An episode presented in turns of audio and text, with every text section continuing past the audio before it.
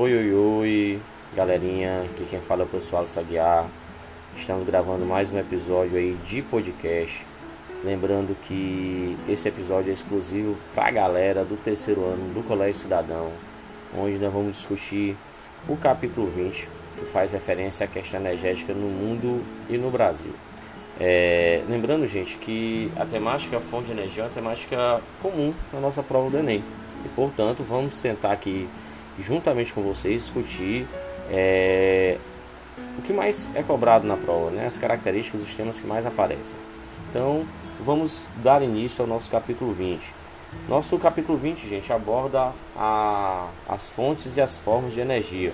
Lembrar que essas fontes de energia elas começam a ser de fato utilizadas em larga escala a partir do século XVIII. Então, vamos colocar aqui três séculos importantes: o século XVIII, na sequência do século XIX e o século XX, certo? Lembrar que no século XVIII a evolução do consumo e o aprimoramento de novas tecnologias de geração de energia foram lentos e descontínuos. Isso passou a mudar logo após a primeira revolução é, industrial, certo? A partir daí, os primeiros ciclos de inovação tecnológica da economia industrial foram marcadas pela incorporação de novas fontes de energia dentro do processo produtivo. Assim, nós vamos ter na sequência o ciclo hidráulico, depois o ciclo do carvão e logo em seguida o ciclo do petróleo. Já no século XIX, a intervenção dos geradores elétricos abriu o caminho para a produção de eletricidade em grande escala.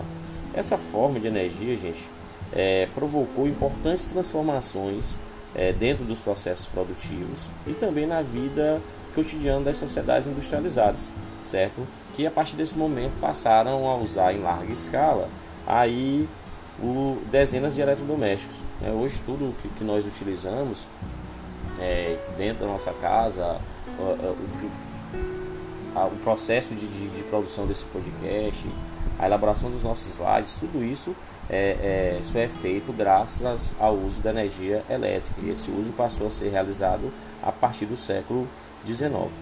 Já o século XX, nós tivemos aí a difusão é, dos motores de combustão interna. Aí a partir daí houve um crescente uso do petróleo, também na estrutura energética dos países industrializados.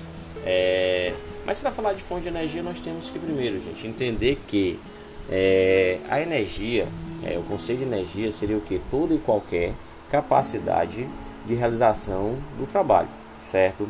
Essas fontes de energia elas são classificadas. Então nós vamos ter as fontes de energia renováveis, que são aquelas que têm um, um período de renovabilidade é, numa questão temporal bem mais curto, né?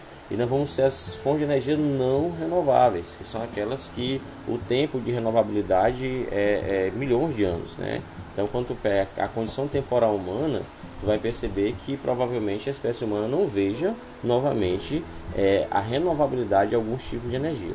E aí nós vamos ter, como exemplo da, das fontes de energia renováveis, nós temos a água, né? E como exemplo de fontes de energia não renováveis, nós vamos ter os combustíveis fósseis, como é o caso do petróleo, como é o caso do carvão mineral e como é o caso também do gás natural. É, essas fontes energéticas, as mais utilizadas é, no mundo hoje, né, é, que são as, as, derivadas dos combustíveis fósseis, elas são distribuídas de forma desigual. Então nós vamos ter áreas que vão apresentar uma maior concentração desses combustíveis fósseis, lembrando que esses combustíveis fósseis eles aparecem geralmente em áreas de bacias sedimentares, certo? E podemos aí exemplificar, né, colocando o caso do petróleo, do carvão mineral e o gás natural. É, com, vamos começar discutindo com vocês a questão do carvão, gente. Então, assim, quanto à produção e o consumo de carvão mineral, o que, é que nós podemos acrescentar para vocês? Primeiro, na questão conceitual: como é que eu, eu posso conceituar carvão mineral? Como é que eu posso colocar o processo de formação do carvão mineral? Gente, o carvão mineral ele vai ser formado pela decomposição de restos de vegetais que sofreram um lento processo de solidificação. Né? E aí dentro, como eu falei agora há pouco, né? É, esses combustíveis fósseis eles são distribuídos de forma desigual. Então a partir desta afirmação eu posso fazer uma outra afirmação que seria colocar os dois principais países produtores mundiais de carvão mineral. E aí guardem aí é, é, com vocês, coloquem aí a título de observação importante. Então, China e Estados Unidos são os dois países do mundo que mais concentram a produção aí de carvão mineral. É, quanto à classificação do carvão mineral, nós temos que lembrar que o carvão ele passa por um processo evolutivo, né, de acúmulo de carvão, desculpa, de, de acúmulo de carbono. Então, eu vou ter a tufa que vai evoluir para o linito, que vai evoluir para a ulha, que vai evoluir para o antracito. E o antracito seria o carvão mineral com maior poder de queima, porque tem dentro da sua composição mais de 90% de carvão. Desculpa, de carbono, certo? Não esqueçam disso. Então, o antracito tem mais de 90% da sua composição de carbono, viu, galera? E lembrando novamente, classificação do carvão mineral, eu vou ter a tufa, vou ter o linito, vou ter a ulha e vou ter o antracito. E os dois principais produtores de carvão mineral no mundo seriam, no caso, China e Estados Unidos. Os outros combustíveis fósseis que também são importantes, nós vamos discutir algumas das suas características, é justamente o petróleo e o gás natural. É, o petróleo ele é formado pela decomposição de matérias orgânicas em ambiente marinho. Quando observa a questão da concentração petrolífera pelo mundo, eu vou fazer três observações importantes. Primeiro, relacionado ao Oriente Médio. O Oriente Médio concentra mais de 60% do petróleo mundial. Aí, professor, e qual é o país que tem mais petróleo? Né? Nesse caso, vamos destacar a Arábia Saudita. A Arábia Saudita corresponde é, a cerca de 13,7% do petróleo produzido no mundo. E aí, um, uma característica, um detalhe importante, gente, a respeito aí dos Estados Unidos. Os Estados Unidos são o principal importador de petróleo no mundo, apesar de produzirem cerca de 10,7% do total é, de petróleo mundial. Então eles importam, mas tendo no seu subsolo. Como o petróleo é um recurso não renovável, os americanos eles pretendem primeiro é, comprar petróleo né, de outras áreas produtoras e no futuro usar o seu petróleo armazenado em subsolo. É, temos que destacar com vocês também, né, desse capítulo, a questão da geração de eletricidade. E aí na geração de eletricidade eu vou ter é, a energia nuclear, né, que é produzida principalmente é, nas usinas termonucleares, certo? através principalmente do enriquecimento e da conversão do urânio, né, da construção e manutenção de centrais nucleares e são processos aí que vão envolver o uso de alta tecnologia e eu vou ter também a energia hidráulica. Vocês podem até estar acompanhando aí junto com o nosso slide. O slide foi enviado para a turma. É, a energia hidráulica ela vai ser produzida principalmente nas usinas hidrelétricas. E aí a energia ela é produzida de que forma? Ela vai ser obtida por meio do aproveitamento, do aproveitamento das águas dos rios. Lembrando, gente, que os rios eles são classificados aí para produção de energia, né? É, rios de Planalto e rios de planície. Os rios de Planalto são rios que são utilizados para a produção de energia. No caso dos rios de planície, sua importância econômica seria a utilização desses rios para navegabilidade. Deixo aí também essa observação com vocês. É, como eu posso calcular o potencial hidrelétrico de um país? A partir da análise né, da morfologia do seu relevo e da sua disponibilidade hídrica. Então, se um país tem um relevo planáltico associado a uma grande disponibilidade de rios, esse rio vai ter sim uma grande capacidade de produção hidrelétrica. É, outro ponto que eu quero destacar aqui com vocês: a energia gerada nas usinas hidrelétricas não depende de combustíveis fósseis. Por isso que é, eu não posso culpar a energia hidrelétrica por poluição atmosférica. Né? Eles não, a, a, energia, a eletricidade produzida pelas usinas hidrelétricas não promovem aí a poluição atmosférica. Mas isso não quer dizer que essas usinas hidrelétricas não provoquem impactos ambientais. Nós temos que lembrar que essas usinas, além de provocarem impactos ambientais, elas também provocam impactos sociais. É, através de quê, professor? Principalmente através do alagamento, né, na, na construção da barragem, alagamento de vastas áreas, e muitas vezes os, os impactos sociais são provocados está justamente na remoção das pessoas que vivem é, nessas áreas, né, que vivem nessas áreas onde essas usinas foram construídas. Eu quero destacar aqui com vocês, gente, o exemplo da hidrelétrica de Três Gargantes, né, hidrelétrica chinesa, construídas aí à margem do rio Yangtze, que é o rio Azul, na China. É, esse, essa usina ela foi construída em 2009 né, e, e passou de Itaipu é, no que diz respeito à potencialidade de produção de energia, certo? É, essa usina, gente, ela removeu mais de um milhão de camponeses pobres, certo?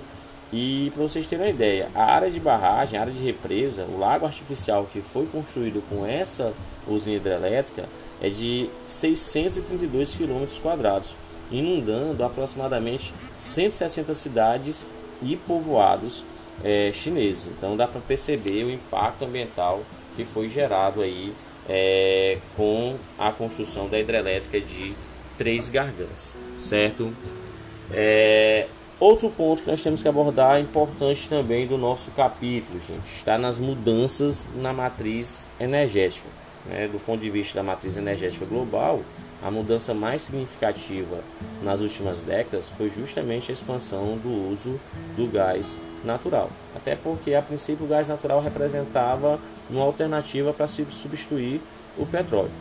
No que diz respeito ao transporte, a principal mudança de matriz energética né, foi o uso da tecnologia da célula de combustível, que trata-se de uma bateria que produz eletricidade a partir do hidrogênio e do oxigênio. A partir daí, né, podemos colocar o uso aí dos carros elétricos, além também do uso dos biocombustíveis. No caso do Brasil, o Brasil ele exporta muito etanol, né, que é produzido a partir aí da cana de açúcar.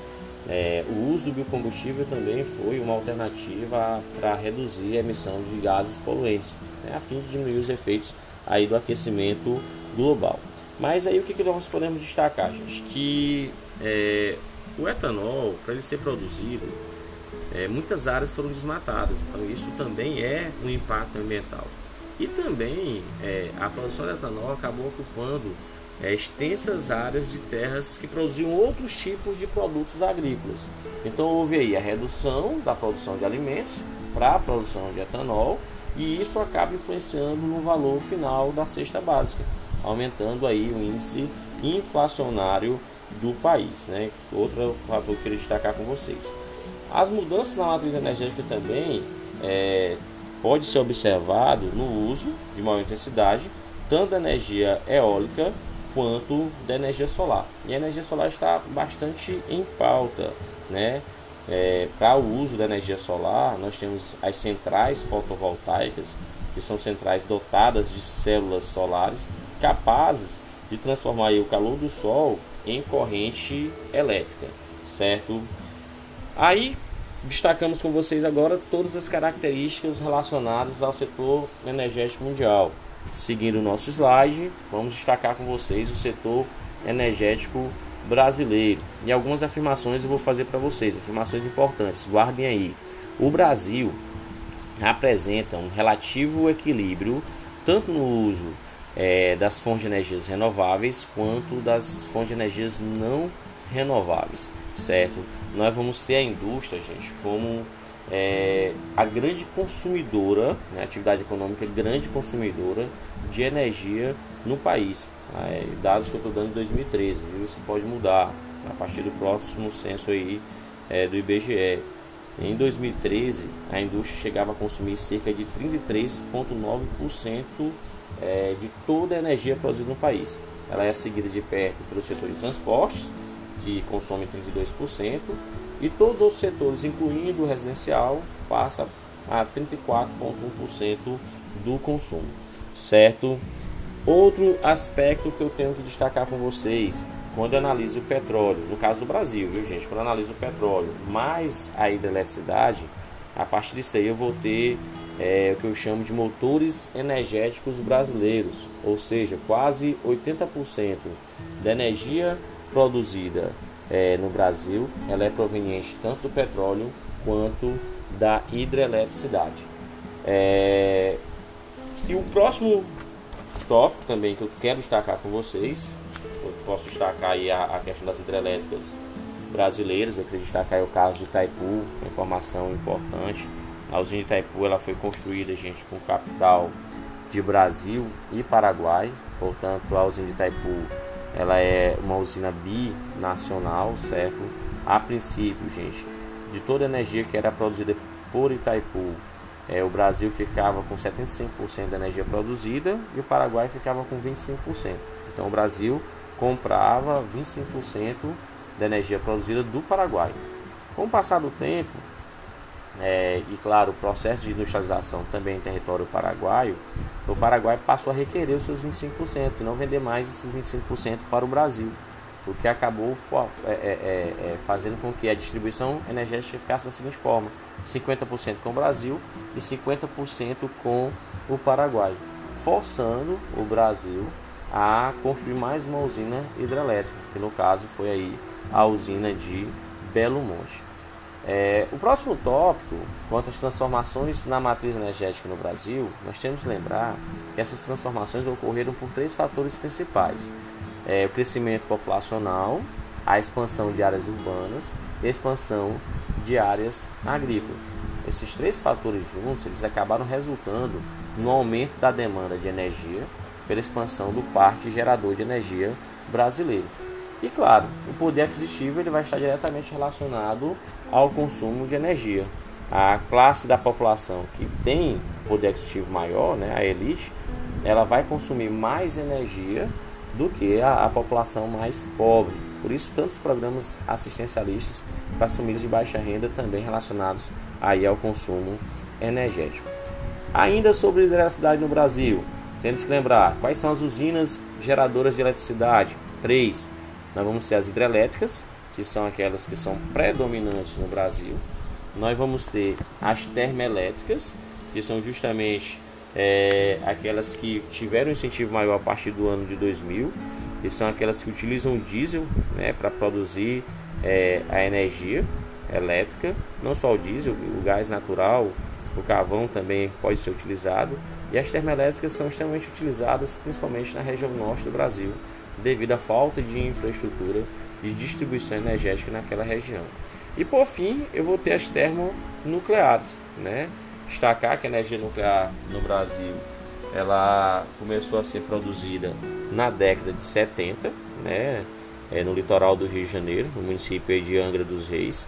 Por isso que as usinas receberam esse nome. Então, em 1985, entrou em operação a usina nuclear de Angra 1, que produzia energia suficiente para suprir uma cidade de um milhão de habitantes. É, no ano 2000, nós tivemos a operação da usina nuclear de Angra 2, com a capacidade para atender o consumo de uma cidade de 2 milhões de habitantes.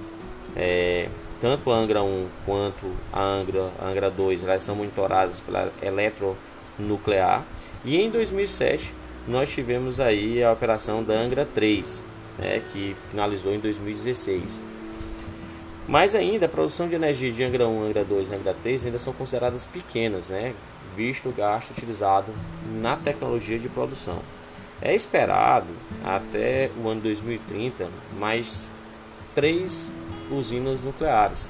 Nós vamos ter, no caso, um total de seis usinas nucleares no Brasil. Petróleo, o que, que eu posso destacar? Petrobras, né, que é a empresa brasileira é, de petróleo. Petrobras foi construída em 1954. É, a, as áreas, principais áreas produtoras de petróleo no Brasil são a bacia de Campos, no Rio de Janeiro, a bacia de Santos, em São Paulo, e a região do pré-sal, principalmente em áreas de plataforma continental. O Brasil hoje ele tem uma produção autossuficiente de petróleo, então nós avançamos muito é, ao longo do século XX é, na produção de petróleo, isso graças à Petrobras.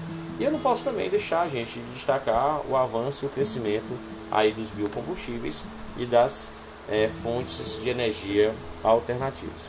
É, forte abraço, galera. Espero que esse podcast tenha feito uma revisão do capítulo 20 com vocês e que eu possa é, atender as necessidades de aprendizado de cada um. Tchau.